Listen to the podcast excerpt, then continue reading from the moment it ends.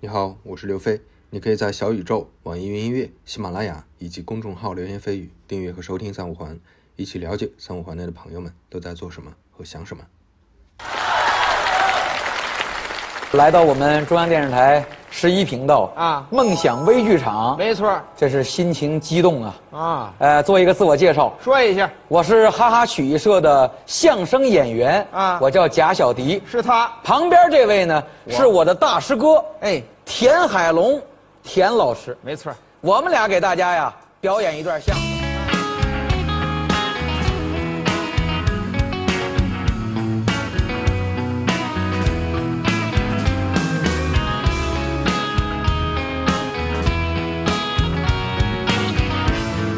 欢迎大家收听三五环，我是主播刘飞。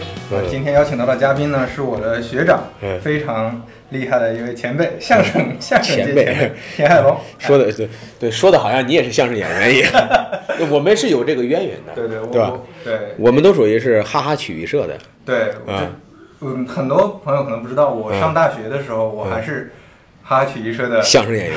相声演员，我们差几届？我们差正好四届，正好四届。所以所以你嗯你我走你走的时候你我去了，你去，对对对对，然后我大二的时候做了做了一年那个主席嘛，而且这个这个足迹很像，包括关海听涛对对，是吧？论包坛论坛，对对对，都做过管理员对啊，然后都做过曲艺社的这个社长，都对说过相声。对对对。只是后来的这个只有这么一点重合，完了从这之后就分开了，就是这这路径就完全分开了。所以神奇的是什么呢？就是嗯荣哥从学校出来，把哈哈曲艺社带到了嗯那个毕业之后带到了成都来，然后把它办成了一个真正正儿八经的一个相声团。职业团队，对，嗯。以前在学校呢是业余玩嘛，啊对大家对对玩嘛，但是现在是一个职业团队，已经有好多分社了，是吧？呃，这呃分剧场。呃分剧场，对。对对，因为我们在成都有三个剧场，嗯嗯对，因为我印象中，当时记得你刚刚毕业几年的时候，你开始传舵这个事儿对，那个时候刚开始起步，后来慢慢的就做起来。就是你来过一回的嘛，对对啊，对咱们在吃火锅的那个花园火锅，对，啊，挺有意思的。你你你嗯要不说两句就这个事儿？这个其实嗯没有计划，你为什么呢？因为我我我那大四毕业的时候，我们有个同学给我们拍了一个纪录片儿，嗯呃，纪录片他专门问这个问题，就是说，哎，那个你毕业以后会不会专门就是从事相声这个行业？我当时就很清醒啊，我说怎么可能嘛？我说我们这个水平，这个就连票友都算不上，就业余爱好者中的业余爱好者，主要是担心水平是吧？也不光这些，呃，再就那个行业也不行，那时候。啊，那时候也也觉得养活不了自己。啊，对，因为刚只有一个德云社呀，就是因为我是零三年到零七年嘛，就德云社基本上是零四年、零五年开始窜红嘛，嗯对吧？零六、零七可能是他的第一个巅峰嘛，巅峰状态，但是也就只有他呀。你我们很清楚，因为我们经历了郭德纲没红之前那个那一个尾巴，就那时候关于相声的那个低谷期啊，关于相声就是越来越，甚至我现在回过头去看哈，就我以前曾经写过的那个那篇博客呢，啊，那个还是博客中国 blog cn 点 com 啊，然后我在上面写博客，那上面我还曾经写写过，现在想都可笑，就是哎，相声可能未来以后像京剧一样，变成一种有欣赏门槛儿，大家懂的就听，不懂的就完了的这种状态的，嗯就是那种很那时候还没有郭德纲还没有火，那后来，呃，当然郭德纲一火。后来随着自己对相声说的越来越多，才明白，其实他作为一门通俗艺术，他不可能变成那种样子。嗯嗯，对对，然后但是当时也没想过要干这个。毕了业之后呢，来成都也没想在成都待，就想因为当时我爱人在川大读书，嗯我就想在这儿就是待几年待两年，然后还得去北方。虽然说不说相声，但是得听相声啊，对不对？得有机会啊，得认识人啊。结果呢，待了两年，尤其是经历了零八年地震在这儿，啊嗯就是我就感受到这个成都人的这种乐观、幽默，然后这种包容，就这种对生活的那种有一种嗯，就娱乐化的态度。嗯，这跟咱们北方人好多地方的人不一一样啊，尤其是山，我是山东人，对我们山东人跟不一样的。我举个例子哈，就很有意思，就是我记得当初那个，但是后来的后呃两个例子，一个例子是刚来的时候住在川大，然后川大我们对门有一个大哥，然后我当时刚来找工作，那每天下午四五点钟我在外面买菜回来做饭哈，嗯这大哥就从那个他屋里出来了，西装虽然不说多好啊，就穿着西装就出来了。嗯嗯连着碰了好几次。我心想这是什么工作呢？到这个点上班，对吧？嗯我就问他，我说那哎，你是上班去？不不，我不上，我我那你这是干嘛？打麻将去啊？我说啊哦，我说你不上班吗？我说上班啊。我说你干嘛的呀？他说我就穿大蹬三轮的，就川大里面那个蹬三轮的。嗯嗯我说这才四五点钟啊。他说我一天挣够八十块钱我就不挣了。嗯嗯嗯，哎，给我的冲击是很大的，你知道吗？对对，就是哎，还有这种生活啊，方式，对，就这是这是他们的生活方式。对对，他也不是特别富有，也不是那物质上特别富有，但是他精神上很富有都。不慌张，一点不慌张，就他不会考虑未来我怎么怎么样，那那不存在，就是四川话讲不存在，这不是问题。后来更遇到一个这样的问状况，就是什么？有一次，那是刚刚有那个拼车，哎，这个好几年以后了，有拼车。那天我拼了一个车，这个车在哪儿呢？就是载上我之后，跑到成都市体育馆体育中心接了一个小姑娘。嗯，那小姑娘一上来特别激动，嗓子都哑了，挥着荧光棒，一看就是听演唱会的。嗯哎，我说你这听谁的演唱会？她说 BigBang，就是韩国的啊是吧？一个 BigBang。我说哦，我说他们的门票不便宜吧？他说门票，他说我买的门票是一一千八百八，也不一千九百八。哦，我说我就憋住了是吧？然后那个谁也憋，那个司机也憋住了，我就不好意思问但司机最后没忍住嗯。过了一会儿，那司机问你一个月挣多少钱呢？嗯他说我一个月挣两千八。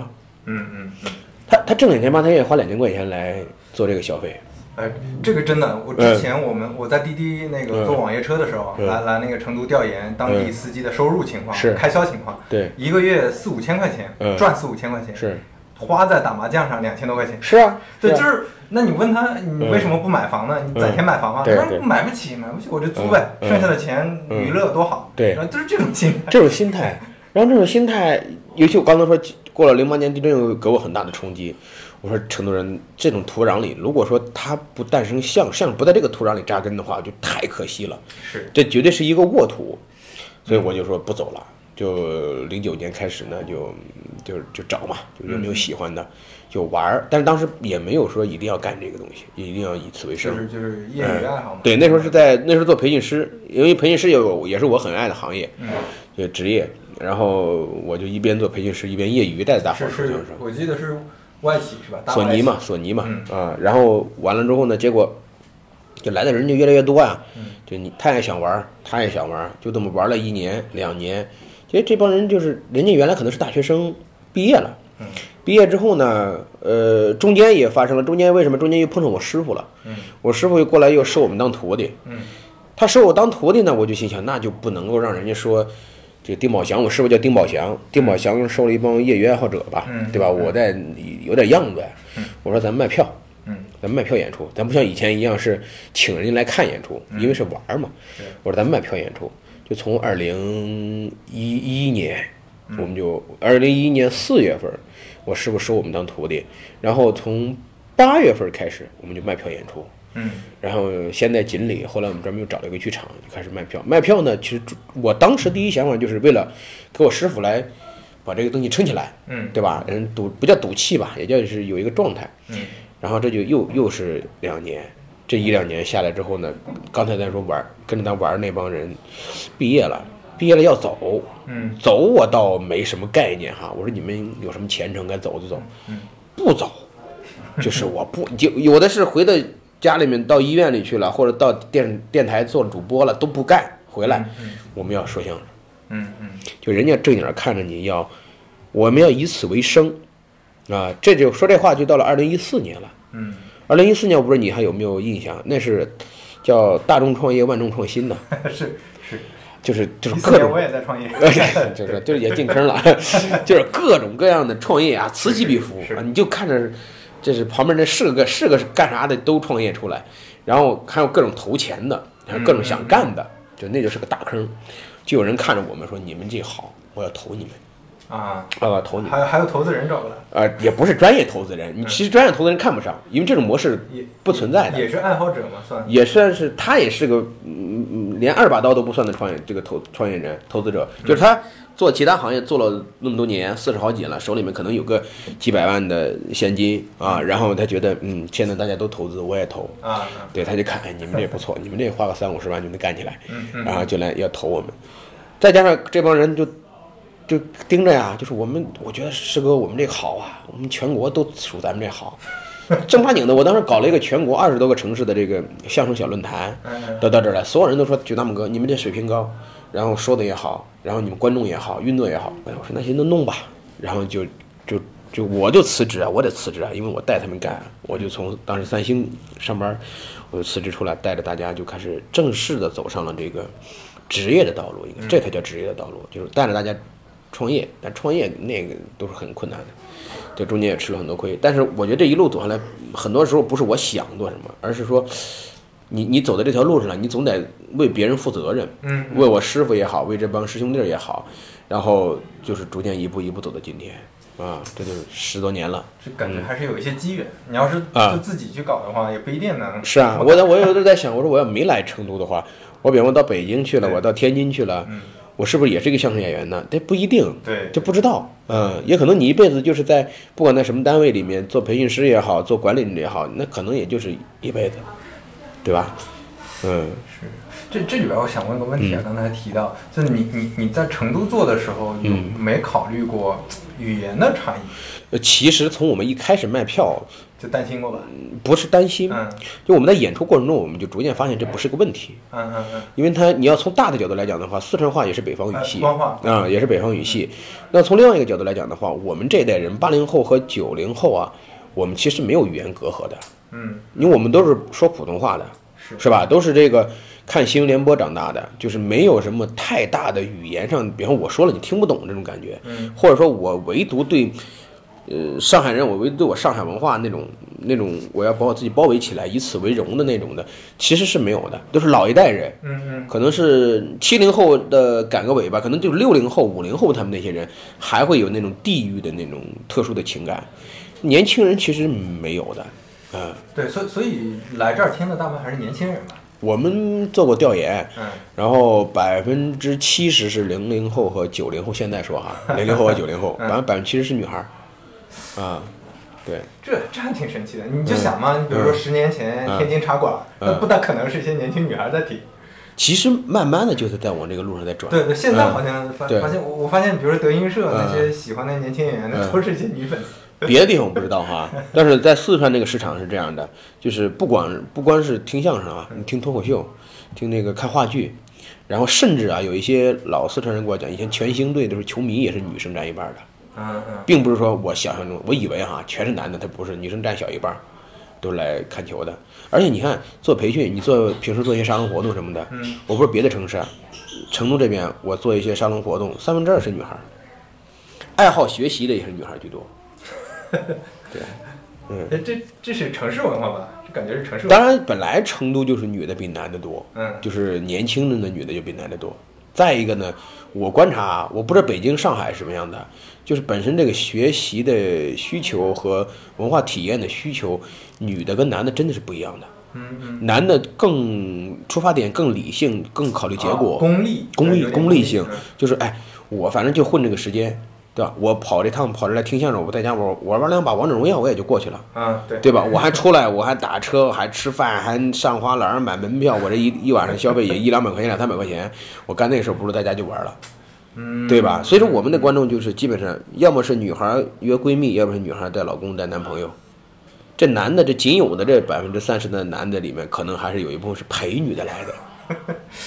这这挺好玩的，挺有意思。因为对，这这里面我之前想过一个问题啊，嗯就是你像我身边也有一些南方人不爱听相声，因为相声里面还是因为嗯传统段子多嘛，嗯那里面还是有很多这种，嗯比如北方口音或者嗯北方方言嗯里面或者北方文化里面才有的东西。嗯这东西其实嗯我觉得是不是本身段子也在变化？哎，它是这样的，就是今天的相声跟传统相声也不一样。嗯呃，不是说那个呃那个嗯北方文化和南方文化的问题。首先，我们呃从几点来说，第一点叫做文化呢具有根植性，嗯，曲艺呢具有地域性。是这个相声到全国各地，它都有各地的相声。嗯到上海有专门上海话的相声，广东话的相声，然后那个陕西话的相声，四川方言的相声，以及现在各地的这个年轻人说的这个相声，都有很浓郁的地方气息。就是你看我跟我的原来那个搭档李阳，我们有一个作品叫《牙尖男女》，然后就非常好就笑中带泪然后共鸣感特别强那种就是因为他有浓烈的本地的这种文化。你我说一个你你感受不到你比如四川人就能感受到。我说一个人他特别好面子老爱吹牛不靠谱那么用四川话一说都不用说四川话就说普通话就不存在说这些我们这些。你可能没有什么概念但是对于四川人来讲脑子里就嘣嘣嘣嘣嘣嗯就周边啊，他是这样的，对对对对，就是这样的人，嗯嗯嗯，对，你明白这个意思。但是你要说是这种，你说我我我们俩到北京去演，这他妈用普通话也演不出来。演不出来，你说什么呢？对吧？你说什么也不合适。你说拿普通话说什么能代表这个人是这个样子呢？也不能叫演不出来，但是你可能还没有找到那个那独特的那个点，就是因为这本身这几句话就这么三句话，在四川话里，它这个指向性太强了，就是太有太多人可以把它带带带入了。所以相声里面它一定是这些个是最多的，就是会说相声到了这个地方，你可能到了四川变成这样，到了陕西是变成那样，到了苏州又变成苏州的那个样子，就是苏州也不是一定是苏州话，而是苏州年轻人说的话，嗯，对吧？它一这是第一的。那么第二呢，就是时代也不一样。时代对于语言了，因为我们是通俗艺术啊，我们讲的是白话，白话是不一样的。我不知道你有没有注意过哈，就是看，尤其是看那个，我记得那次我有一批老录像出来，就老录音，嗯然后去年的时候在那个抖音上就看到，其中有一段就是一个老外拍的一个清朝还民国的时候，有一个有一个人那个剃头啊，啊，你看过有没有印象？不知道。有点印象。啊，剃头，然后那个剃头的跟那个被剃头俩人聊天儿，这俩人说话的这个这整个这个完整的过程三五分钟，他就是我们原来听那个老的那个唱片相声那个状态。啊啊，是，我们原来听那个相声，我们觉得这老先生怎么都这么说？是不是因为受制于录音的录音条件不好啊，还是怎么样？他们必须这么说啊？那就他们说话的方式啊。对，就是那个历史阶段，大家就是这么说话。对他就那么说话那。那那我们今天说相声，就是我们今天这个样子。嗯，他不，你要说，哎，你听相声吧，喜欢听相声，你去听侯宝林的相声，或去听再往前谁谁谁的相声，听马那个张寿臣的相声，可能他一听张寿臣的录音，他觉得，哎呀，这个也没感觉，没感觉，对？吧？它既缺乏了地域性的东西，二又缺乏了现代人语言的那种那种感感觉，那就那就隔阂就很深了。是，但是你到现场来没有问题，现场来一定要说的是现代的事儿，嗯。所以说相相声在现在这个阶段要说得好，或者受观众喜欢，其嗯实不一定是把把那个传统的所有的段子传承下来，嗯而是传承这背后一些可能是更更本质的一些东西吧。嗯，对对吧？就是与时 呃，对，与时俱进，就是技巧都是那些技巧。对就是我们有一次我们小剧场开会聊天儿，那王永波老师就说：“哎，你们都说写新相声，嗯你们所有的新相声，我都可以在传统相声给你们找到。”他这话是没有错的，就是我们我们现在这手段和和方式方法都是从演出中和传统相声里汲取的呀。是，那你就只是说，哎，他又新穿了一个外套而已。对啊，对，就是怎么制造笑料，人为什么会对笑有感觉，这其实背后都是有通用的一些逻辑的。通用的逻辑啊，对啊，你要用最简单的话说，我们老先生话说叫什么？就叫情理之中，啊，意料之外，对对吧？就是最简单的。那他们研究那就很多了，对吧？你所谓的优越论呐、什么乖俄论呐、所谓什么这个这个这个悲悲剧是什么？喜剧的内核是悲剧啊，对对对 什么乱七八糟，反正你不管你用什么去弄，它都离不开这八个字。嗯，对，你说这个我就又想起来那个什么，那个博士相声。哦，李李红叶，对哎，李红叶是，呃，那那那个就就很有意思，就是他研究了嗯一些呃原则或者逻辑，但是这个原则和逻辑呢，好像又又有点偏执。你还理解不了他的概念，就是我还买了他那本书，嗯嗯你买过没有？我我我没看具体。叫《相声的有限元》，对，有限元是他们材料学里的一个。一个方程的哎一个概念，方程概念。然后我当时没看完啊，我就给他退回去了，就这京东上买的，七天之内可以退。然后我当时看目录的时候啊，我觉得哎真好，你看人这目录啊，啊就正儿八经的啊，就是各种各样的东西特别多，特别详细看起来很有道理。拿过来一看这个书，我翻个第一页就把我镇住了，嗯就说这是国家八六三火炬计划资金援助的高科技书。然后我再打开往里一瞧，我就要吐了。嗯他就他大体的那意思我也不懂，那个有限元那原来是概念什么呀？大体的意思他搞了一个跟向量的公式一样，就矩阵，嗯一个矩阵。对，呃，然后他意思说把这个东西带在它那里面，它能算出来这个包袱能让你笑多少秒，啊，零点五秒，一点三秒，就一看这是 这是他妈玄学，我跟你讲。对我说这个太太有意思，而他举例子呢，你要拿传统相声或拿什么举例子，我还能去试图去理解这不，他老拿的是他自己写的那个相声，哦在他学校里演过这个。哦我在某次晚会时用了这个结构方式，笑了一点三秒。啊，就是他的实验全都是拿自己的材料。他是活在他自己台那个世界里的人，他不会去那个什么，他不听或者也不能叫不听吧，反正他有有他自己的一套理论，他就嗯，他就是教主嘛自己自洽。对，他就教主嘛，那他就他在这里面活着嘛，很有意思。对对对，我还跟他沟通过，聊过很久，后来他把把我从他群里给踢除了。嗯，对，大家虽然把它当成笑料很多，但是他也有一些，我觉得他也有一些贡献。你比方说贡献什么呢？当时他在相声有新人上，就是就是火完了之后，有好多人说，哎，怎么有这么一个？然后我们有一个微信群儿，有一些老先生，大家搞相声理论研究的，就里面就说说，哎，他这个叫什么？他这个叫相声吗？有人说这是相声，有人说算相声吧，那就引起了一个问题，那到底什么是相声？嗯这相声的这个界定是什么？嗯那你说它是相声，它和它不是相声，它有什么界定啊？嗯以前是没有界定的，嗯对吧？因为这个清末民初的时候，那时候没文化，嗯没有人把这个当文化来研究。然后解放后以后呢，侯宝林先生是对相声的这个定义和概念呢做过一番研究。他晚年就是北京大学还有几个学校的那个客座教授嘛，他和那个好好几个先生一起写了《相声溯源》。但是其实侯宝林先生他的本质上来讲的话，呃，他除了为相声来去证明之外，他更多的是希望把相声的地位抬高起来、抬起来。是嗯所以说他在相声溯源这个上面，就是更多的就是可能往戏剧方面去发展。嗯就是我们在历史上可能跟什么排忧啊、参军戏啊，或者说跟这个什么滑稽戏啊，跟什么比较像那种的了。其实跟相声也没有什么太明确的定义。嗯。那么导致确实就跟人家说的一样，什么都叫相声，什么又都不是相声。你说脱口秀叫不叫相声？嗯。那日本的漫才，对对，叫不叫相声对吧嗯这这这这就是定不了定不了义。那我在研究这个过程中，我就觉得，我给它做一个定义呢。首先，我们公认的是有一个东西，比方我们公认的相声是语言表演艺术，嗯但语言表演艺术很多。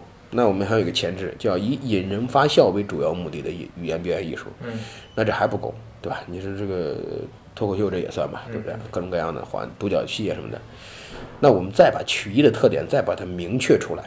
那因为还有还有那个像独角戏，他一个人演啊，他也乐呀，对吧？那我们把曲艺和戏剧区分开，戏剧是有第四堵墙的嘛，嗯就是它不去不跳出来的嘛。但是我们曲艺不一样，我们曲艺有有跳进跳出，对跳进跳出。再一个呢，我们曲艺叫在说法中现身。嗯什么叫说法中现身呢？就是 我们叫听相声，从来不叫看相声。我们相当多的场景实际上是在我们脑海中形成的，不是台上演出来的，是台上说出来之后，然后在你脑海中形成。他说出来之后，在你脑海中产生了映射，对，勾起你的回忆，勾起你的这种代代入，所以叫说法中现身，也是我们重要的特点。以词叙事是我们重要的方式，那就是我们以说为主，所以说我们就把这个东西放到里面，就是我们相声是什么呢？我们相声就是以引人发笑为主要目的的语言表演艺术。那么跳进跳出，在说法中现身，以词叙事是它主要的艺术特点。嗯那么以此我们来框，那脱口秀是不是相声呢？那脱口秀其实就就跟相声就是它踩在这个线上。嗯嗯它有两个线，一个线就是你这个是不是说是不是相声，呃，跟他的表演有关。那这个这个线有一个很重要的，就是为什么相声和脱口秀的努力方向不一样？脱口秀的努力方向是观点输出，嗯嗯他他们为什么那么重视创作？就必须是原创或如何如何？他的努力方向是输出，不在表演，嗯嗯甚至都不在场景还原。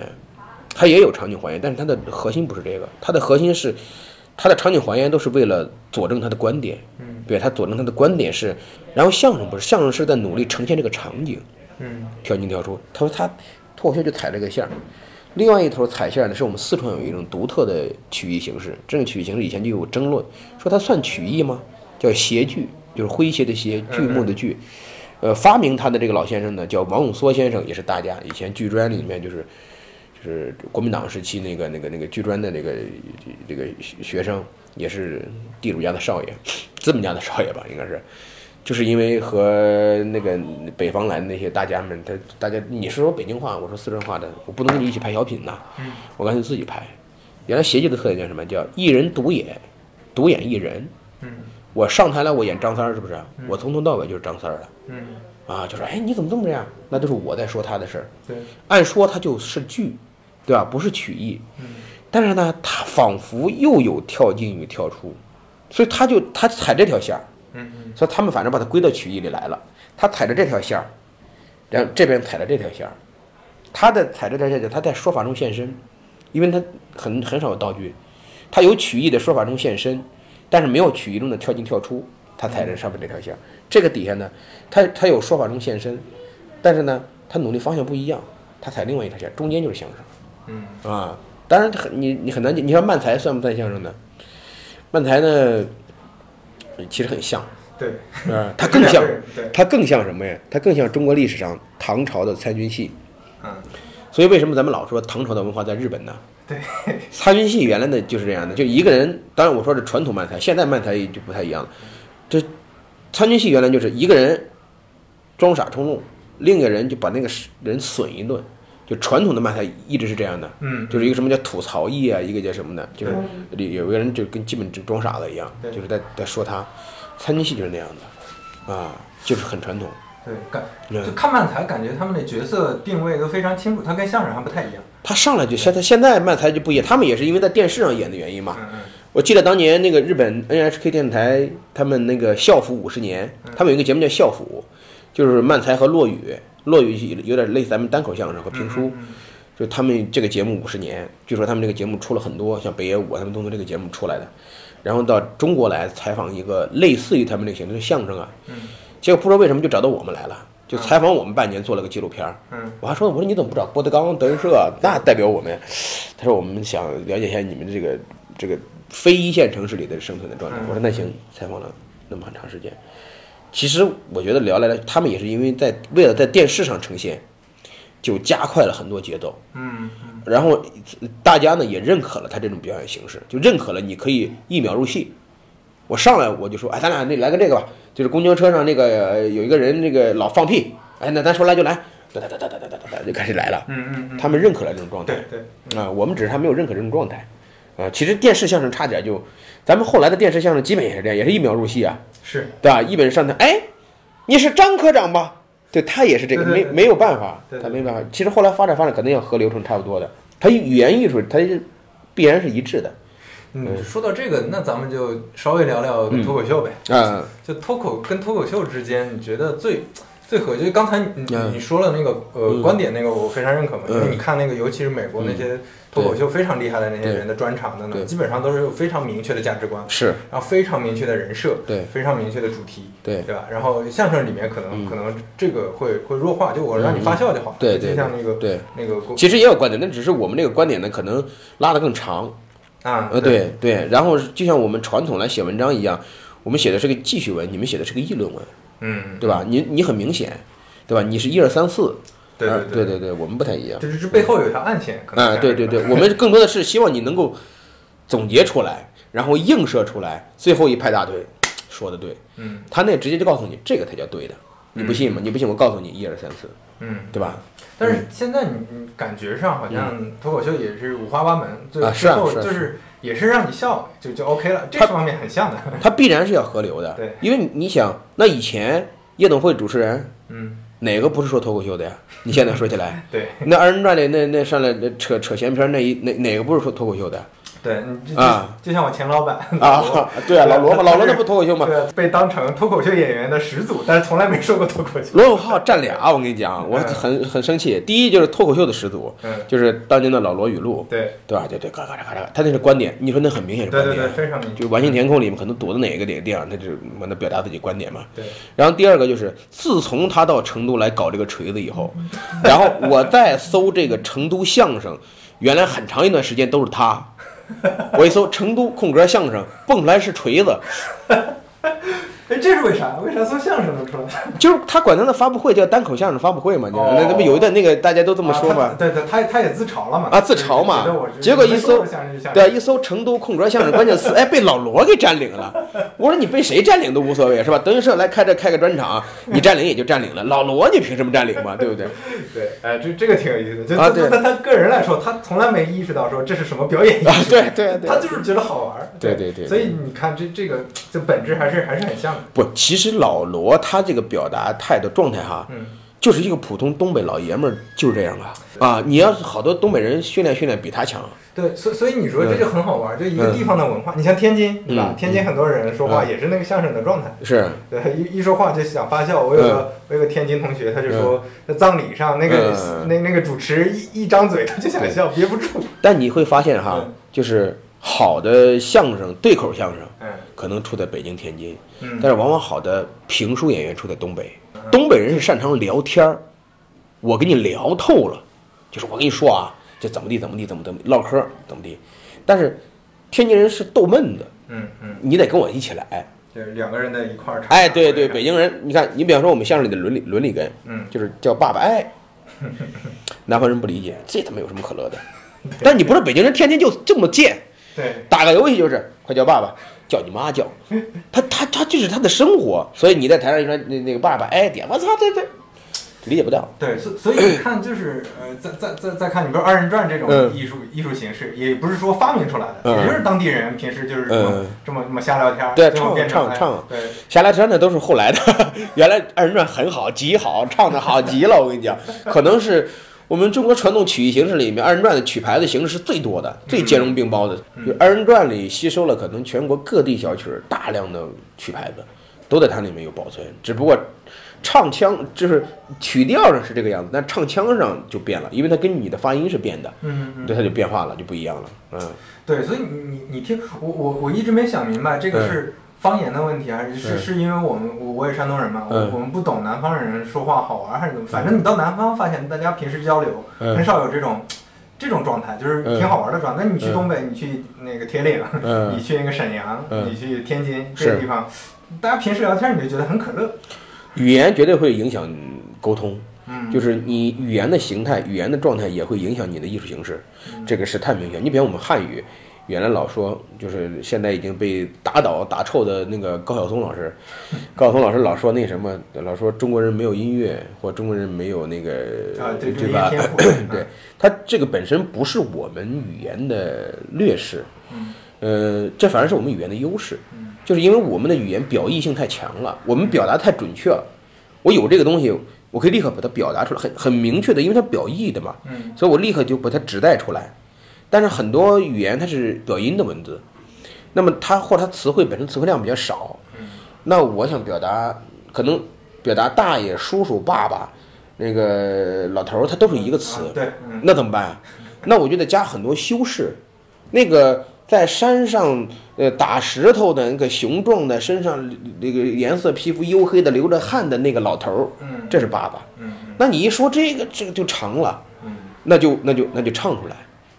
你比方说，我们我们原来翻译或者说那个内蒙古的说啊，你像一个雄鹰一般翱翔在天上一个什么样的汉子，那就是因为它本身词汇量有限，所以说他就把它拉长了，前面大量的修饰词。你这一修饰怎么办呢？我得唱出来，不唱出来没法听，嗯这话就没法说。那好，那他音乐自然发达呀。因为我们少数民族为什么能歌善舞？因为内蒙古对吧？蒙古语、西藏语这些，包括朝鲜语，包括这个什么这个很多，它都是表音的呀。嗯嗯表意文字的少数民族他就不行，他就唱不了。啊，他不需要，嗯他我们很明确就指代了爸爸、叔叔、大爷、姑父、姨父啊，你们弄不明白的。而且而且那个你你看我最近做播客嘛，嗯。就中文播客圈里，你会发现嗯。北方的播客风格和南方播客风格也差别很大。也有差别吗？对对对，南方有什么样就的南方的播客基本上插科打诨就是少，啊？就是少。它会在我们生活中的处处都会有有展示。我做个类比，你就明白这个区别为什么是这样的。你比方说，我演出啊，嗯我要去回山东演出，去济南演出，高级远迎，坐飞机去，哈，离老远，咔开车接着入住宾馆啊，完了晚上吃饭，吃完饭之后晚上演出，演出接着吃宵夜，喝酒喝的都不行了，第二天带你旅游全程嗯转，这有什么那有什么，完了伺候好了，大包小包的拿着走，可能结账费点劲哈，就结账可能拖个一什么是半个月一个月的。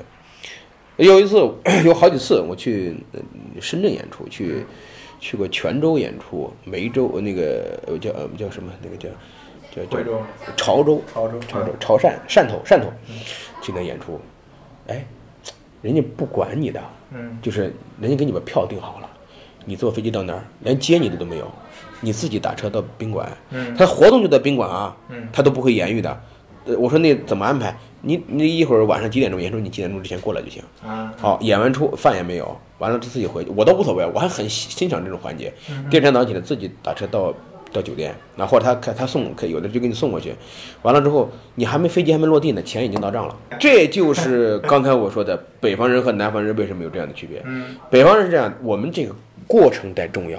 对，我们这过程，我们得咱俩关系好，咱得过程中得讲究哎，酒酒你得喝了，对你得喝了嗯。南方人讲究是咱们把这个事儿办成了，效率得高，因为他们天儿这么热，然后大家都是直奔目的，干干这个事情，他他完成就行，咱就重输出，重表达。对啊，你嗯就你说这个，你像在北京，嗯北京现在都好点了。你比如说去济南、嗯去山东什么地方办个，嗯尤其是政府机关，你是办个事儿，哎呦我操，费劲就那那那那柜台那个哥们儿，对翘着二郎腿，对对跟跟你跟你，他得把他他得把这个过程，他得完成了，对，这好像是个仪式感一样。对对对，他就觉得我坐在这儿，那就是我干嘛来的？我干嘛？我不就是来享受这个的吗？对啊，来来过来过来过来对对吧你像你像你在杭州，嗯在深圳这这些政府那机关办事效率高的地方，那当天给你搞定，对他有服务意识啊。他服务意识啊，对啊，对啊，嗯哎，他是办事情嘛。嗯，这有点意思。这商人和农民是不一样的，农民有农闲和农忙。嗯，东北人为什么那么能聊嘛？人说，这那啊家伙一年大半年在在家聊天儿，没事儿而且天啊。冷，这这么冷，你也不啥也干不了，聊天嘛，对不对？为什么能喝酒？你不喝点酒聊点天，那怎么办？那个，对，那都是炕头聊来的。嗯哎，说到这个，呃那个我想聊一个话题，嗯还是咱们回到相声，嗯就是相声师徒制这个事儿嗯。怎么看？因为因为之前嗯。我我好歹以前也是业余相声 演员，然后了解一下相声圈里的东西。嗯。其实德云社的事儿闹得很大嘛，之前陆陆续续都有一些徒弟嗯。那个出走，但是你仔细去研究材料，发现这里面嗯。确实有有一些嗯。和现代的一些嗯，比如作为一个现代企业，它它的模式不一样。那那嗯传统的相声就是师徒制嗯，对吧？我对是老老那个师傅教你，教你完了之后呢，你可能一段时间内嗯确实你要听师傅的话。对，对，那那那现在企业大家可能不觉得这样，就哎嗯我是个职工，对吧？你给我我我能者多劳，嗯对吧？我说了那么多场，你要多给我发奖金，多给我发福利、绩效，对吧？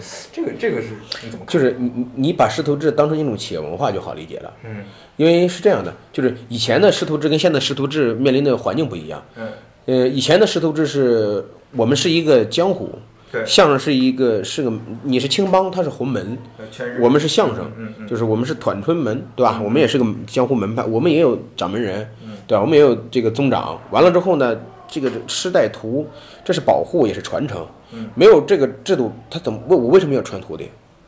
我传他干什么呢？他学会了抢我的饭碗，嗯我要不传这这个，成都就我一人会说相声，嗯我一人吃啊，嗯对不对？我为什么要收徒弟？为什么要传传承？那传承就是为了他能养我呀，嗯嗯嗯对吧？你看以前就是这样的，徒弟来了怎么教？不教徒弟啊，嗯徒弟来了之后就是端茶，端端端茶 端屎端尿，伺候师傅。然后你没有别的地方能学呀，你只有跟着师傅进剧场啊。你别你又没有录音，没有录像的，对吧？你跟着师傅进剧场，师傅的别人你活你也不能听，嗯那是人家的。只有师傅在台上演的时候，你的特么要听着。嗯然后好下来之后伺候师傅拿大褂，然后弄好给师傅印茶喝茶，完之后伺候师傅在那歇着扇扇子，嗯嗯，然后这这也师傅也不会教你的，因为后台这么多人，他怎么可能跟你说呢？嗯，好，完了之后，那完了之后跟着师傅回家，因为住师傅家呀。嗯，啊，晚上伺候师傅吃饭、刷碗、洗碗，这个给给这个伺候完了，最后打扫完了，师傅躺这儿喝茶的时候过来，这么片儿，今儿背了背了吗？嗯背了，我再跟你说一点儿，一天可能也就这么半钟头吧，嗯这算是有有良心的师傅了啊。那师傅说我累了，你怎么样？没招儿。嗯你就这么三年零一节啊，对吧？你看你师傅怎么怎么颠对你了，你师傅真有能耐，真能教，教两年教会你一部分东西，教三年教会了，你就出去干活，你挣的钱都是师傅的，嗯这就当学费了，嗯嗯对吧？然后这一辈子你是师傅的儿子嗯，对吧？你不收你给钱，三年对吧？三年两两两两三三节两寿的，你给师傅，你得孝敬点东西是吧？你提点礼物，咱咱这是关系是吧？咱这是这个传承，嗯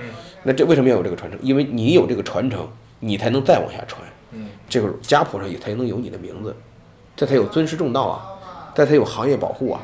以前你不拜师是不让你说相声的，对那就是行业保护啊。就是营业执照啊，你得去哪儿起这个照呢？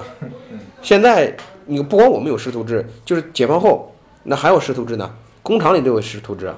嗯，今天下午我在做一个龙门阵的活动，我们在聊天儿，聊天有一个成飞的一个一个一个朋友，他就说他师傅，他他们还到现在还有师徒制，工厂里这也有师徒制是，而我我记得之前看不光中国有师徒制，外国也有师徒制。啊，那个有一个叫波士顿什么什么那个那本书叫什么来着？也讲师徒制嘛，讲师徒制在他们那儿的那种发展和那个状态，而且很看重这个师徒制，有很多行业是需要师徒制的，他需要师傅带你，就是因为你学的不是某一门技术，不是说我学会了那个什么东西，我学会了这个编花篮儿，我就会编花篮儿了，因为你学的这个行业的知识，就跟你们产品经理一样，实际我觉得也应该有师徒制，有师徒制可以高效的让他少走弯路，然后把他带出来，然后再让他再进一步。那尤其与人打交道的行业就更需要师徒制了。我们现在为什么还有师傅收收徒弟？必须要有。那么因为我教我的徒弟说，你说现在他不拜师能说相声吗？可以啊，反正没人没人说不让你说吧，对不对？那你拜师是干什么？拜师就是为了让师傅能教你，你也可以不拜师，你给钱。嗯，你你说田小龙我直接交交学费。啊，交学费，你一一年给我十万，给我十万块钱，我带你三年，没有问题啊，我是尽心努力的为你服务，对吧？是吧？每天你来一下，我给你讲一讲，这也没有问题。但实际上它不是那个概念，因为你只学到了技术，那还别的还要花钱呢。那你说我们相声这个江湖，你要不要走一圈儿？嗯，要不要再给钱？那你出去之后，人家问你谁谁徒弟，你我们江湖黑话，你要不要学？对不对？将来出的就算这些都不要，将来出你成都说相声的，我跟你没关系啊。但是告诉我是成都田小龙的徒弟，哦，我跟你师傅有交情，有些东西还在。嗯，就是我们这叫亲不亲，行当亲，就你认不认这个行当，这个行当凭什么存在？如果是干这个的，就是这个行当，那个行当就不存在。嗯，那多了，对吧？那如果说是要有师徒才有这个，才算这个里面的，那这个行当还在。就我们目前就处在这个状态。但是所谓的郭德纲他出那些问题之后，有人就是说是师徒制和现代的制度的不符合，其实不存在。那因为师徒制，你不要把它变成一个，你不要把它变成一个，就是那把它坏那一面展现出来，就是用师徒制去压榨徒弟，或是如何如何，你它变成你的企业文化。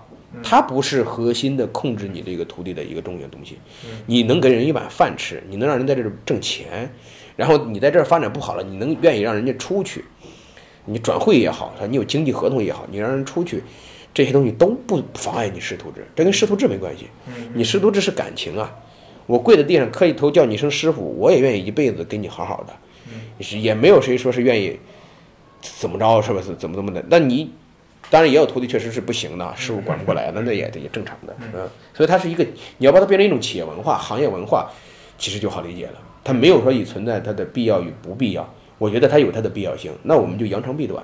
这个历史发展过程中，它有一些变化，但是肯定金钱肯定也也在创造它的价值。啊，对对对对对对，它有它的意义存在。它如果完全没有意义，它就不存在了。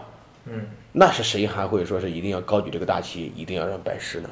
我没有办法告诉你，你就练这七七四十九招，你就能学会。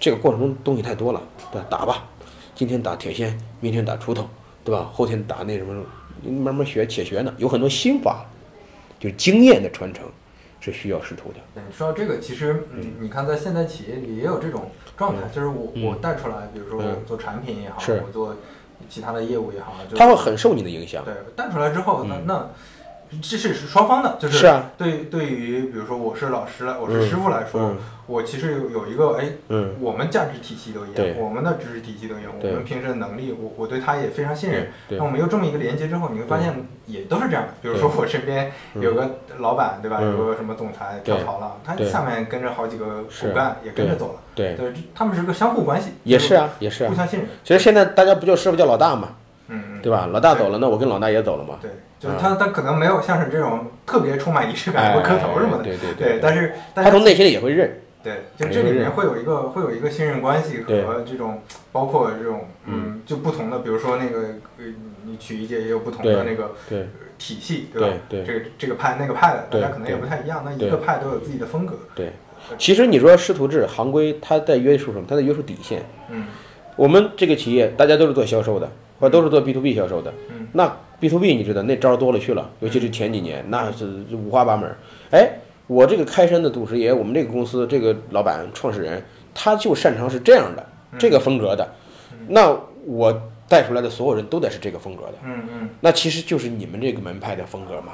对一样的你说这个就是像阿里铁军这种，那就是带出来那个像美团啊，像对啊，那滴滴也有很多，就对其实有很多团队都是他有这种风格上的传承嘛。对，啊，就跟刚才你给我看那个衣衣服后面那些黑话，我们有黑话，说相声你也知道，说相声都有黑话啊，春点嘛，啊，或者说就那个原来江湖黑话的那些切口嘛，对，他不都是这个什么切口的，都是这些东西的吧？别人一听什么都不知道什么意思，行内一听哦，就一个立刻就能听出来它怎么一回事这也是个行业的自我保护嘛，就是啊。对呀、他就是为了这个嘛。说回来，嗯前面你聊到的那个，嗯你你感觉成都人的这个这个积极乐观和娱乐娱乐性的这种生活方式，嗯其实对对你能在这儿办成相声社还是嗯，起了挺大作用的，很重要的作用。对吧？就对啊，你看，你看到呃现在深圳都不成气候，是广州也不成气候，福建也没有多少成气候的。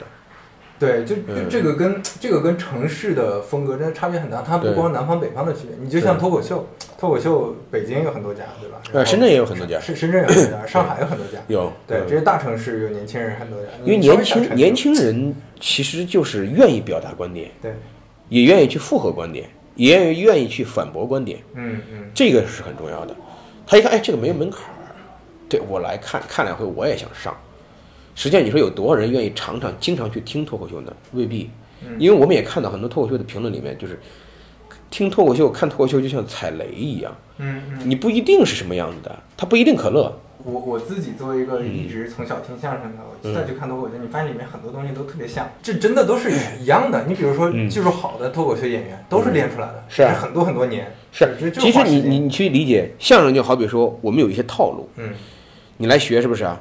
你先练长拳，嗯。扎马步，让我们练贯口扎马步，嗯。对吧？然后再教你一个套子，你练个长拳，嗯。再再再练个这个什么什么弹腿，嗯。再练个什么东西。但目的不是为了让你打架子，嗯。目的让你打架的打架的时候你会用这些东西，嗯。然后再往后变成打架，嗯。对吧？但是他们不一样，他们上来就是散打嗯。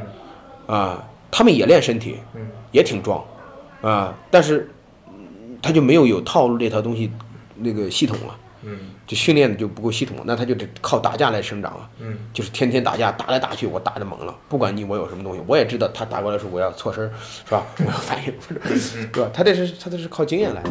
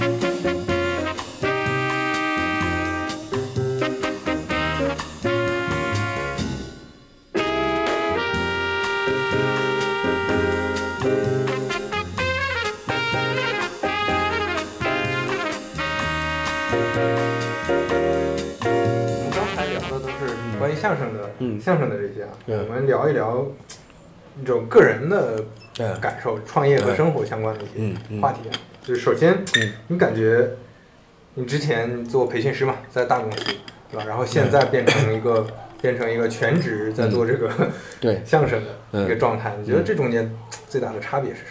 就是你你给别人干事儿跟你自己干事儿是不一样的，就是既自由又不自由。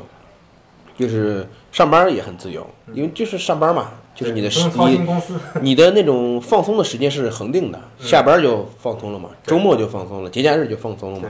你想干什么就干什么嘛，你一点都不用担心。那你说这是自由吗？这也是一种自由。嗯然后你说创业是不是自由？创业当然自由啊，你想干就干，不想干就不干。嗯就是这个时间上来讲的话，你作为老板，至少你不用坐班儿，嗯，但实际上你无时不刻你都在想这个东西对。对对你说应啊，对啊，你节假日你就算出去你也得想这个事儿。你说你自由吗？你仿佛上是时间上，这就好像我们说你物理上自由了，你心灵上不自由了。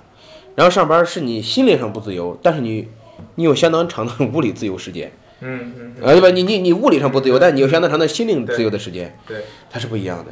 那你上班摸鱼你不自由吗？太自由了，对对那这两个你比呢？你觉得哪个更好？你要从人生质量上来讲呢，还得是创业，嗯就你不后悔啊？那我摸一辈子鱼，那我得多后悔，对吧？摸一辈子鱼多后悔啊！但并不是说上班就一定是摸鱼，就他得嗯跟你的状态有关。你比方我们去那个，我记得我有一次去电子科大给他们做那个创业辅导，他们就问，他说：“哎，田老师，你这个嗯叫做创业做了你的心头爱，对吧？”嗯他说有两种，有的人就有的同学就问啊，好多人问过，他说有时候他说那个成年人不应该把爱好做成事业，这是一种悲哀，是吧？这一种说法。还有一种就是说，哎，你把心同爱做成了，就把你的爱好做成事业，你得很幸福。嗯嗯就两种相反的观点。我说对于我来讲的话，其实本身不在这个意不在这个意义，就是所谓的你把你的爱好做成了事业，是不是就是那个什么呢？就是悲哀呢？嗯其实也不存在悲哀。嗯对吧？那你是不是就很幸福呢？就像刚才我说的，也未必幸福。原因很简单，我老说嘛，我说人，咱们说三条腿儿是站稳了，嗯一条腿儿呢是我的收入、财富、收入我我的价值，嗯一条腿儿是我的精神支柱，一条腿儿是我的亲人，嗯对吧？我这三条腿儿让我站住了，我不管是在哪个位站住，那是我愉快的状态。那我们咱们这是创业的人，就相当于把我的社会价值和我的精神支柱合并在一起了，嗯嗯嗯，你就是两条腿儿了。对，两条腿是什么概念？你踩过高跷没有？啊，踩高跷的时候你是站不住的，至少你得原地踏步。你要最好是大踏步往前走，嗯对不对？你省得你原地踏步做无用功啊，嗯对不对？那你有你有眼光，你确实这行这行人才，你就大踏步往前走。你是个蠢材，你明明不适合干，但你还干这个，你就永远原地踏步，你累也是累死的，那你嗯嗯对不对？那你说累不累？累，身体上是累的，心灵上好像是自由的，对吧？它它都一样的意思。跟刚才咱们问自不自由，其实是一个概念。就这件事上，我的感觉是，嗯。我不知道，我不知道你是不是也有这种感觉，嗯。就是你还是得自洽，就你选的哪条路，是啊，你不能老是选了这条路，隔了两年，哎呦我操，我后悔了，嗯。还不如回大公司摸鱼。嗯，要么就是，要么就是摸鱼了两年，哎呀，我后悔了，我我不如去自己搞点东西。就我觉得他不光自洽，他跟人的性格有关啊。嗯。有些人就是我付出了一年，我就啊，我是个赌徒啊，我已经付出三年了，嗯嗯我已经付出十年了，嗯实际上你根本就不适合干。啊啊啊，有一部分人是这样的，有一部分人觉得我付出一年不行啊，这我赶赶紧换，不要浪费时光。嗯嗯但实际上你可能一年半就成。嗯嗯嗯所以这跟性格有关，跟你的价值观也有关，对吧？有些人就我不求什么，我只求做这个事儿，对对那其实无心插柳。对，那就还是前面提到那种类似功利心嘛，就是哎是不是嗯，是不是真的为了一个目标，还是说你挺享受这个过程的啊？所以你得适合。就是我的，我跟他们说的，我说你要将来找工作或者创业，你要考虑三条，嗯对吧？第一条，你是不是擅长？第二条，你是不是这个喜欢，对吧？第三条，就这个行业未来二十年、三十年的发展是什么样的对？至少未来十年吧。这三条里面你符合两条，你可能就算是人中龙凤了。嗯你要三条全符合，你一一定是那百分之一，就那个金字塔尖儿那个人，嗯嗯对吧？就是你看你你你你至少得，你要只符合一条，那你就随波逐流嘛，对不对？对，这这个这这真是看工作机会，基本嗯上你都要考虑这几条的。就考虑这三条啊。你要你要考虑的。对啊你你你你比如说有些人确实他，我之前做做产品也有也有很多嗯他就不适合做产品经理但是大家都做产品经理，对，我就跟着跟风就去了嘛。人人都能成产品经理。对，这这，然后然后然后后来就就行业里对吧，很多嗯这种，其实其实就就是这样的，就很多门槛儿是在嗯门里边的。是啊，对啊，你你不是说我头上顶着一个，对，呃，不是说就就像就像我说，不是学，不是说给你一本书你就能学会的对，对，它是有跟你的素养、跟你的这个状态有关的。我觉得你看嗯做任何行业很嗯重要的一点是自我认知。就刚才说的这三个问题，嗯很多人可能知道，但嗯，是他不知道自己，对不知道自己是啥情况。很人很难客观的去评价自己。对对，嗯，很缺少自知嘛。对对对对。你说谁能看到未来十年？未来十年五 G 怎么样？嗯未来十年这个自动驾驶怎么样？我们都觉得啊，对好的很，对吧？你看三十年前卖楼的，今天我估计都不都已经到了中产了吧？嗯，都不说你是做这个房地产的了，对吧嗯？你三你就是跟着卖楼，你就你买卖房你也不一样了呀。这种大趋势你还是很难抓的。嗯你就抓自己手头这些，我觉得就挺能抓住就挺好。对对对，真是。你现在在在嗯成都这个地方的状态嗯，会感觉是嗯是在北方舒服吧？我觉得我很喜欢成都这个城市，嗯就是，但是你要是环境是另外一回事，就我觉得各有各美。今天我们做的下午做那个活动，就是外地人在成都，那么你看有有有有有有西安的，有有有厦门的，是吧？有这个有这个湖北的，各有各美吧。但是成都有它成都独特的魅力。但是我我觉得有一类人啊，我不我不是不是有一类人，像我这种人呢，就属于是我到哪儿，我觉得都能够好好的生活。嗯，就是我不是那种特别需要去改变别的东西的，我能改变我自己，啊我我能觉得适应这个环境，我能适应。我觉得我们总能找到一个那个恰那个那个恰点，然后你后面就准备一直在成都了，那就在成都了呗。已经已经扎根了，算是。对我我已经是这是这是四川掌门人了，对啊，我不得不负责四川的事情哎嘛。，呃哈曲社现在嗯是西南最大的相声社，应该是这么说，在做相声上面，我们是做的最久的，然后体量也是比较大的。嗯，对，哎什么时候上春晚？春晚都不行了，我上去干嘛去？他行的时候别让我上。对，你现在的平时的生活状态是啥样？我现在就带徒弟，嗯，然后演出，然后呃拓展业务嘛，就给大家挣钱嘛。现在还是给大家挣钱，就希望有这个人他今今今年一个月挣一万，我希望他明年能挣两万。那好，我们就在托管、那拓拓展嘛，比如说有培训的业务啊，然后有有有这个嗯直直播经济服务的业务啊，等等等等，就是能够让大家能够多一点收入。再一个就是照顾好家庭，照顾好孩子嘛，因为孩子现在是小学，正是培养他学习习惯的时候，这个环节还不能还不能缺失。这个跟你前嗯面说的，比如说这种传统的师徒制，在你这儿嗯好像有一些，你也有一些调整是吧？也不是，其实也有也没有嗯，就是首先来学，我们我们先是签协议的，嗯，就是传统上来讲的话，签生死文书啊，对对吧？这个死走逃亡，概不负责啊，对不对？我们就签协议，因为我中间试验了很多，一开始我反正从来一开始是没收钱，就你想学就来学啊，但是我发现没有代价的东西他就不珍惜，他对，因为相声的学习是这样的，至少初期初期阶段头三四个月是很无聊的，就是你没有机会在小范围内展示，你其实是很痛苦的，就是对着练习。那我说这不行，那后来我就收钱，收钱也不是个事儿，也不行，为什么呢？因为你定价就没法定。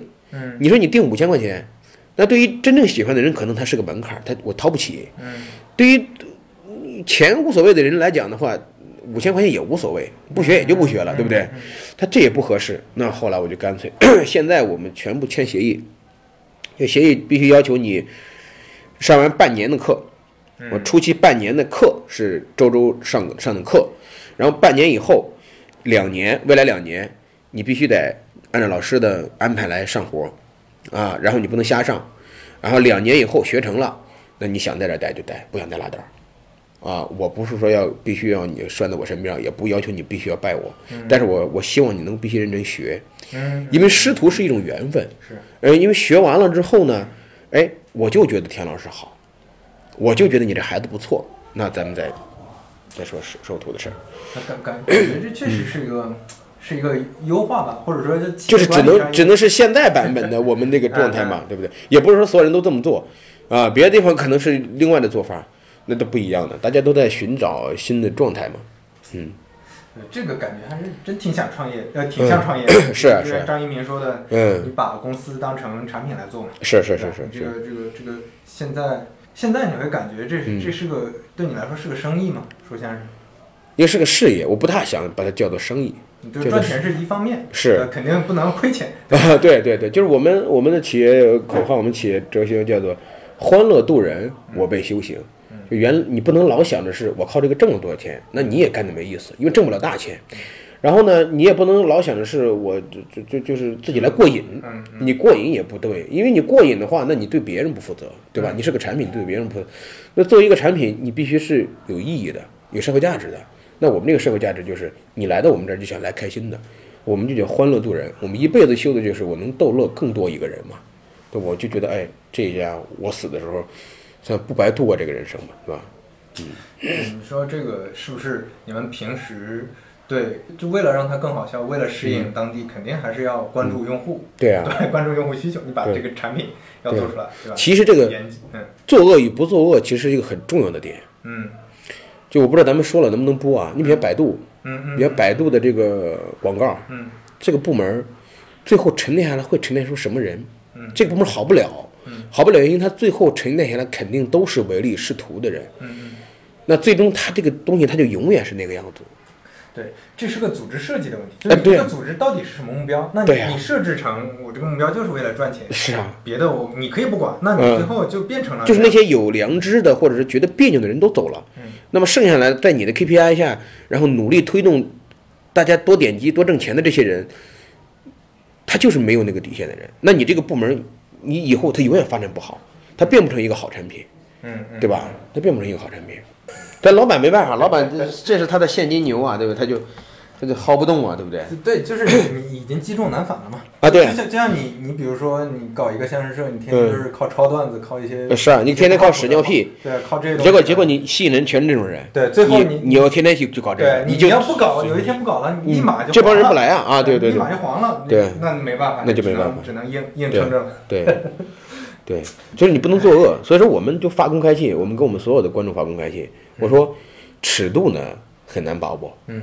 不能说我说行就行，我说不行就不行，我说我把尺度交给你们，嗯。我们不说什么样的，不说什么样，不说什么样的。如果你们觉得哪一天，哎，这个人说的就是不行，只要你们举报，那我们就按着按这个来处理。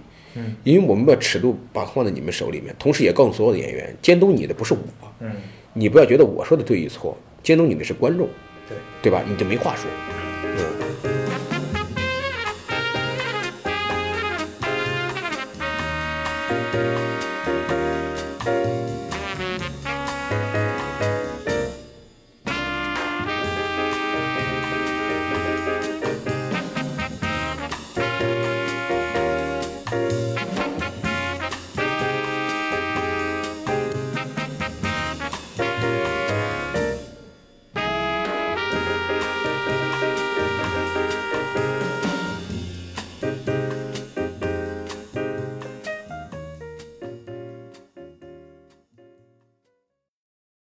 看，今天科技让人泯灭人性，就是我我不需要跟人打交道了。我回到家之后，我家里面这所有东西都自动打扫完了，是吧？打扫卫生的、擦窗户的、做饭的，你自动炒菜机，我那创业项目自动炒饭机，是吧？各种各样的这个东西，它不需要我动手了，我连保姆都不需要请。那我对门是谁？不需要啊。我就跟刚才你说的一样，我关心的是印度的疫情，今年今天又涨了二十万，是吧？非洲吃不上饭国际啊新闻，对对对对，看看这个那个，就不需要，就是就我，所以说我觉得未来这个相亲可能是个是个风口，越来越需要相亲了。以前是抗拒相亲，你还记不记得咱们抗拒相亲那个阶段？嗯就是八零后说相亲太 low 了，我们需要相亲吗？对，但是今天相赶紧相亲，相亲是个很重要的风口，就是做以做相亲为社交的这种软件，做这种私密社交，像什么 Soul 啊，像什么乱七八糟这很多呀，嗯，大量的人在上面，他跟陌生人可以说话。哎，你你是想把它搬到剧场来吗？我其实在做这种尝试，就是我们的粉丝的这种互相的交流。啊我今天下午我今天下午的那个俱乐部活动就是，大家来聊聊天儿，外地人在成都，嗯然后有什么感觉感受。相亲是我想做的一个很重要的点，就是叫不叫相亲，叫交叉。你要在这里面要，我们是一个，我们是一个，就是你不是没有进场了嘛，你不是没有那个那个圈圈子了嘛，我们是个圈子。当我们这些所有的人是一个圈子之后，你对我们这个品牌可能就更更更忠诚、更忠忠实。你你听说过那个海伦斯小酒吧吗？就是嗯就是就是一个连锁酒吧，嗯它那个酒吧跟别的酒吧不一样，嗯酒非常便宜，都是那种五六块钱一瓶的啤酒，啊然后全是年轻人，因嗯为首先年轻人消费低嘛，嗯然后另外就是全是年轻的男男女女，在那儿就是社交，啊就是就就就是主他就主打这个，主打相亲对，嗯就类似相亲，就是你嗯去认识单身男女，啊对，啊这这这个，哎，其确实大家发现，你看现在。就像你说的，我跟嗯世界的联系、就变成了我跟手机的联系了，是啊手机屏幕里的联系，是啊，对吧？然后身边这些东西，就刚才提到的，嗯，嗯，对门住的谁不知道？我对门住了十年邻居，我不知道他是谁对啊，啊！你敢想吗？村里我隔壁邻居腰摔断了，我立个这是比非洲的事儿大多了呀。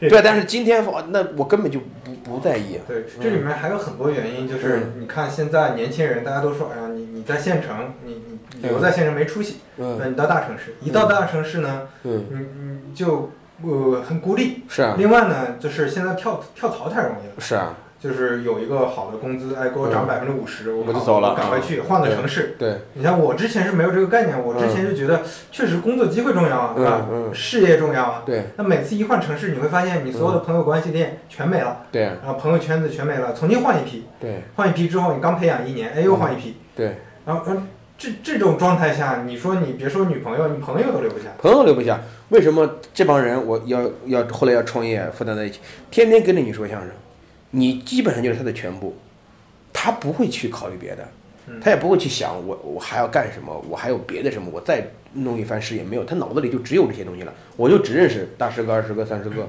啊，这这些这个这个这个，再让他干别的干不了了。嗯，那你把人养成猪了，你就得把人喂到死了，是吧？对，你你你看这个你在互联网公司，尤其大公司，嗯。有很难的一点是你不想下了班跟同事再聊天了，啊。你，很少想跟同事聊天，就是啊。大家在这上班就很累，嗯。很心累，就不想聊这些工作上的事儿，对，就可能可能跟跟跟说相声还是不太一样，嗯就是你说相声，你嗯。你你台上台下大家聊一聊，对。感觉还是个有有意思的事本身，但是但是他，你做互联网，你做上班也是一样，你的圈子就是这个呀。嗯。你想，你做到三十岁、四十岁，嗯。那你得想转行业、转别的机会是很难的，你可能还也就在这个圈子里打拼了。对，所以所以你会发现嗯。大家焦虑的点在什么呢？嗯。我又不想跟同事交流，那我一下班又没人了呀，啊，他他没有人了，他还对你嗯。你说，如果是在一个轻松一点儿、稍微轻松一点儿的、氛围轻松一点儿的行业，嗯。嗯。那我上班下班都是这批人，其实也挺好。是。就是有一些创业小团队，对吧？对对。这批人大对。家那个上班在一块儿，下班就玩了，我们不提工作的事儿也行对。但但是但是那个什么，在大很平台很少很少，因为你我们都是链条啊，我们的链条那齿轮的那一齿啊，嗯。有你没你就无所谓的，你掉了之后我再安一个上去就行了。因为我以前在大公司我知道，那我们公司里的可能那个出纳他就再干五年，他也只对对只干报销，对对对对对，他就只在那儿贴票。是。是。你说他我在三星做个财务，那你出来能干什么？我我跟你说，现在互联网公司，我我举个例子，阿里最新的，你加上阿里收购了大润发嘛，嗯。啊，加上大润发二十五万个员工，啊，一个公司二十五万员工的时候，嗯，百分之九十以上的就是贴票的，就是贴票的呀，就是你你别别看他平时工作看起来很高级，打开电脑，打开 PPT，在电脑贴票而已。对，打打打开什么软件，在里面搞来搞去写代码，对都是贴票。就是说程序员的焦虑，我我觉得是对的。嗯就过了四十岁，他被开掉了，他干什么呀？嗯，你就只能去找一个可能愿意再让你接着贴票的地方。所以我给你们提供一条路径，就是来学相声吧。过了四十岁你也红不了了，但是有碗饭吃。我有的时候想起来，你这个嗯还是挺羡慕。等你财务自由了，就回来说相声。对对，这真真的，就当但但是不一定说相声，可能是 可能是个别的爱好。啊，对啊。我我我是真觉得有时候看看脱口秀，看看说相声，这真的还是挺所以有时候你你会看，为什么像旅行这样的节目这么多人看？嗯就我们都代入嘛嗯。我要像他这样多好，对吧？但是前提是人家可以花好多几千万、上亿的钱买船，哎 对不对？可以那样搞啊，对不对？这个能有几个人做到那种的吗？你刚说到这个，它就是一个有一个什么概念，就是嗯财务自由。财务自由的重要不在于财务，嗯在于自由。你要追求财务，你永远自由不了。自由不能，因为不同阶段不要求不对你，一样。你天天想，你比如说那个嗯我我我刚毕业的时候，当时那个我们哈工大威海那边的我们学院的那个水平，嗯那个是那个年代毕业。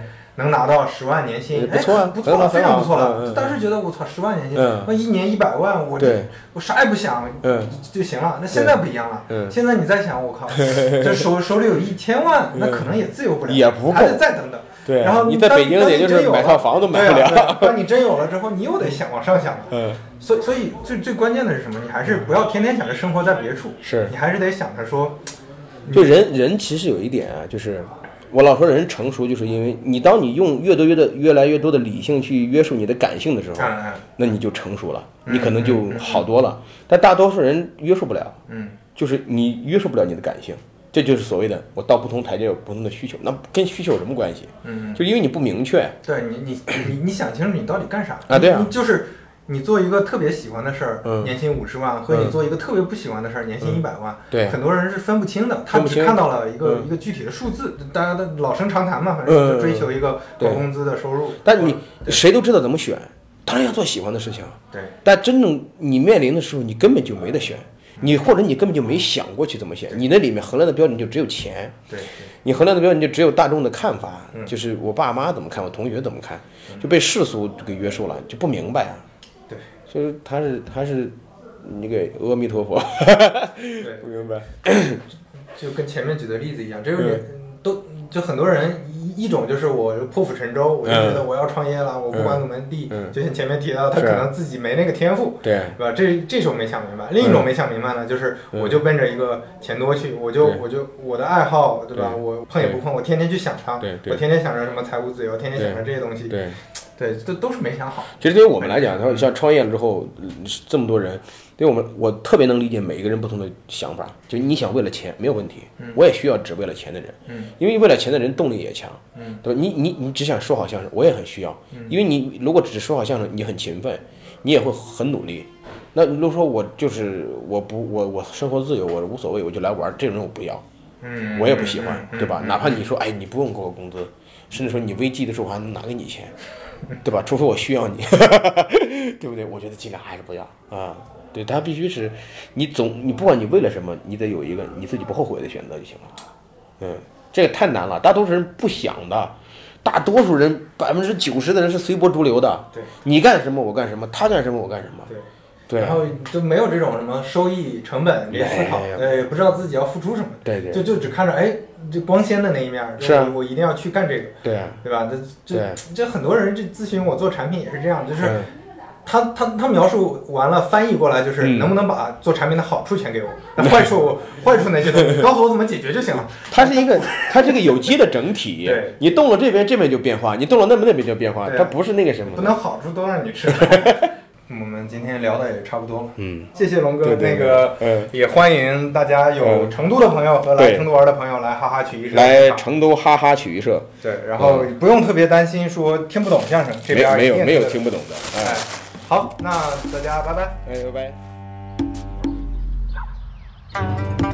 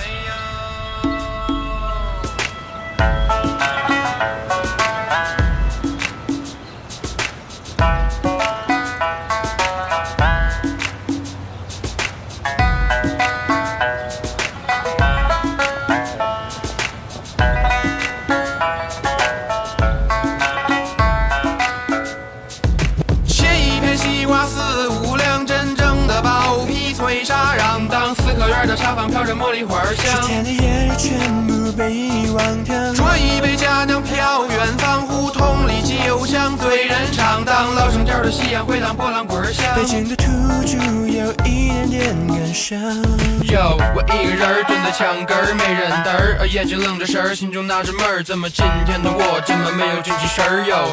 好像写个词儿写丢了魂儿哟。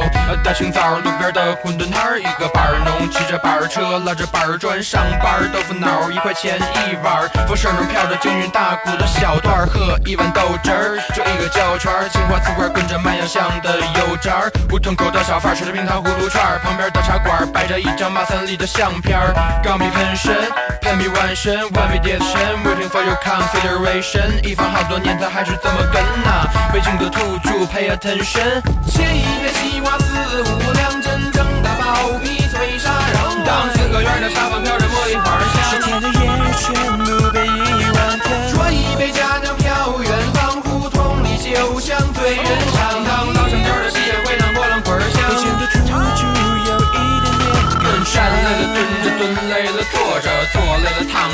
累了趴着，趴累了睡着，睡不着眯着，养一只八哥是倍儿有面子。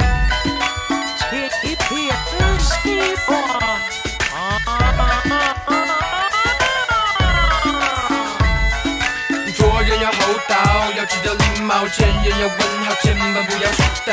啊，斤斤计较只会自寻烦恼，啊，不如微笑，世界无限美好。公园里老头牵着他的老伴儿，啊七八十岁走起路来还是那么有范儿。哼一根冰棍儿，穿一件背心儿，这口店的血统是非常的纯正。就在那哟哟哟哟俺们的旁边，一只狗狗狗狗不理的包子儿，check check check check 买了半斤儿，光一个甜圈好似神仙。就在那哟哟哟